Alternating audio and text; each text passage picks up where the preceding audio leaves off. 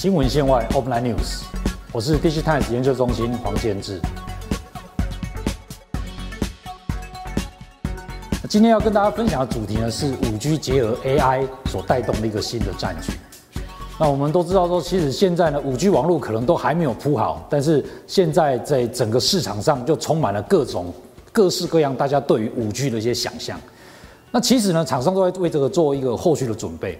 那这边的话呢，我今天跟大家分享几个重点，就是说，第一个，五 G 未来会带成什么的变化？第一个，五 G 的联网装置将会产生大量的一个数据。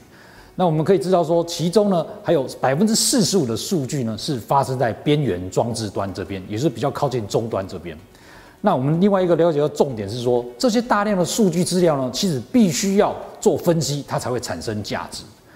所以我们可以知道说，从这个网络的整个五 G 网络结构可以看到说，其实呢，过去我们谈很久的所谓的五 G，哎，所谓的云端的一个 AI 这边来讲，它主要是做的事情是什么？主要做的事情就是做训练，然后来建立那个模型，然后再做一个终端的管理。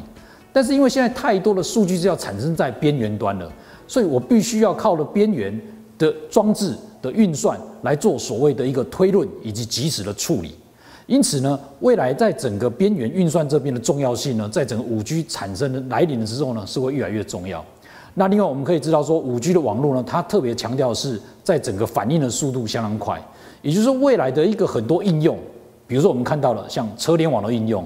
或者像是一些智慧制造相关的应用、自驾车的应用等等，它在整个对于时间的要求上面来讲是非常关键、非常严苛的。因此呢，它在整个网络架构上面来讲的话呢，会更重视所谓的五 G 加 AI 之后所产生的一个边缘运算的一个需求。那因为这个需求的产生，我们可以了解到说，很多的厂商它现在也跨进来这个领域来做一个相关的发展。好，比如说像原本在终端比较这个具有优势的一些厂商，像是 Intel、像 Qualcomm 或像联发科或像 Apple、像 NVIDIA 这样类型的厂商，它目前在边缘装置就有很多的一个布局。那另外在云端装置这边呢，云端的运算这边有比较多布局的厂商，其实他们也不甘示弱，他们现在准备跨进来这个领域的发展。我们可以看到说，像 Google 或者是像 Amazon 或者像微软这边，他们除了做云端的服务之外，他们其实他们也推出很多边缘的运算的架构，然后而且相对应的硬体装置。那对于台厂来讲怎么办呢？其实呢，台对台厂来讲最重要就是说要加入这整个产业的一个生态系里面。也就是说，未来在五 G 加 AI 里面的话呢，边缘运算的一个重要性提升之后，对于台厂来讲，原本就是在终端装置非常擅长的一个领域，它可以在就这个领域来做个发展。那发展的关键来讲的话，就是需要来整合、来加入这些呃所谓的一个大厂所构成的一个生态系。那未来的发展呢，才可以从里面找出一些机会出来。新闻线外 Offline News，